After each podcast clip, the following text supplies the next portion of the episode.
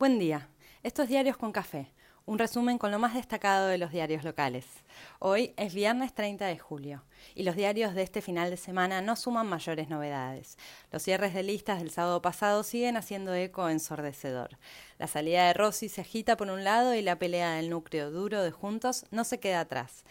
El envión de los radicales no se contenta con nombres propios. La pelea Santilli-Manes traspasa a la conducción general del Frente. Página denuncia el costosísimo operativo de testeo en la rural y el Movistar Arena. Lo sucedido con Chano sale del debate sanitario y se centra en lo policial. ¿Qué hace la policía ante el riesgo? Los Juegos Olímpicos sin mucha alegría y el mundo sin mayor novedad. Casi seguimos en el mismo lugar.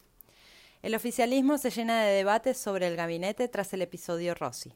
Mucho más allá y más acá de Santa Fe, las tapas cuentan que el ministro se enteró de su salida por la tele y está frustrado. Sin embargo, en Clarín lo ven más preocupado por mostrarse leal que rebelde. El presidente vuelve de Perú y varios especulan con definiciones que se tomarán durante el fin de semana.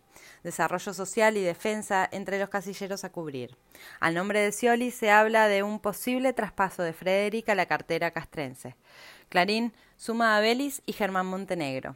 Podría adelantarse también el varias veces comentado cambio de gabinete y la reducción de carteras, producción bajo Guzmán, transporte bajo obras públicas, para consolidar un equipo más compacto que pueda mostrar mejor funcionamiento en los agitados meses que se vienen. En Santa Fe, Rodenas pidió licencia como gobernadora. Por su parte, Sergio Berni bajó su candidatura y ningún intendente del oficialismo que esté en gestión tendrá paso en su distrito. Se demoró y trajo más tensiones en el cierre, pero se logró lo que se esperaba y primó la unidad. En el frente opositor, Gerardo Morales salió en defensa de Manes y pidió a la conducción del PRO que se deje de hinchar con el candidato estrella.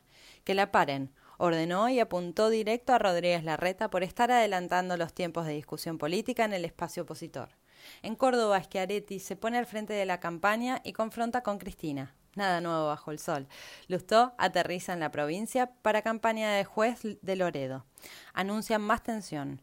Monzó da nota a cronista y dice que Santilli conoce, pero no siente, la provincia. No apareció el manual de las buenas prácticas para evitar tensiones internas, pero Página detalla los ejes del discurso de Santilli y Vidal, seguridad y economía. La reta paseó por Palermo con Vidal divierte, si no fuera triste, el reto en la nación para la oposición a la que acusa de estar yendo hacia Venezuela, la amenaza constante, ahora por culpa de los otros. Como venía todo tranqui y no había ruidos ni tensión, la justicia observó las candidaturas de Daniel Goyán y Diego Santilli por no tener domicilio en la provincia de Buenos Aires. También la de Lombardi y un miembro de la lista de Randazo. Mientras, la pandemia parece salir de las tapas de los diarios, pero no se fue. Ayer se confirmaron 291 muertes y más de 14.000 nuevos contagios, otra vez un poco superior al mismo día de la semana anterior, pero el nivel de ocupación de camas es el más bajo desde el verano. Los números se estancaron después de semanas de claro descenso y crece la preocupación por la variante Delta.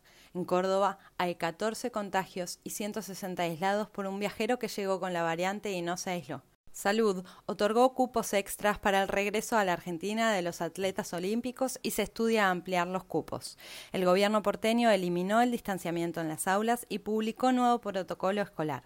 Nación celebra los reencuentros en los geriátricos. En clave política, más que sanitaria, página 12 apunta al gobierno porteño por el pago desmedido del centro de testeos de la rural y el Movistar Arena. Ámbito cuenta que IDEA empieza a notar la recuperación. Sin embargo, los empresarios alertan por la inflación y los impuestos. En Nación se muestran pesimistas, pero Berkovich advierte que el establishment vuelve a mirar con cariño a CFK. Cafiero insistió, la Argentina que queremos es la de la producción y el empleo. Llega a la hora 30, tras acuerdo entre el gobierno y los bancos para relanzar el plan de incentivo al consumo.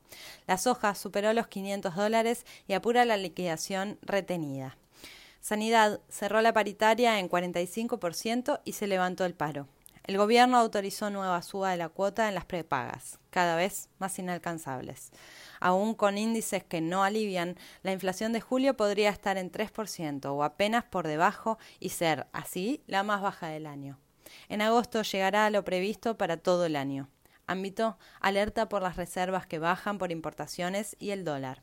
En ámbito anticipan que finalmente habrá segmentación de tarifas en 2022 para reducir subsidios. Clarín reitera lo sabido, se complica para pagar las expensas. Chano despertó de su sedación y esperan su evolución para trasladarlo a una sala común.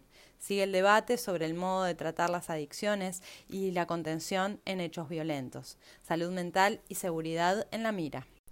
El policía que redujo al cantante sigue siendo investigado y la ministra Frederick advirtió, me extraña que el policía tenga el mismo abogado que Chocobar en el Ministerio de Seguridad crearon un comité de ética para evaluar el comportamiento de las fuerzas. Sigue la polémica alrededor de los policías en Chubut con su arenga del horror.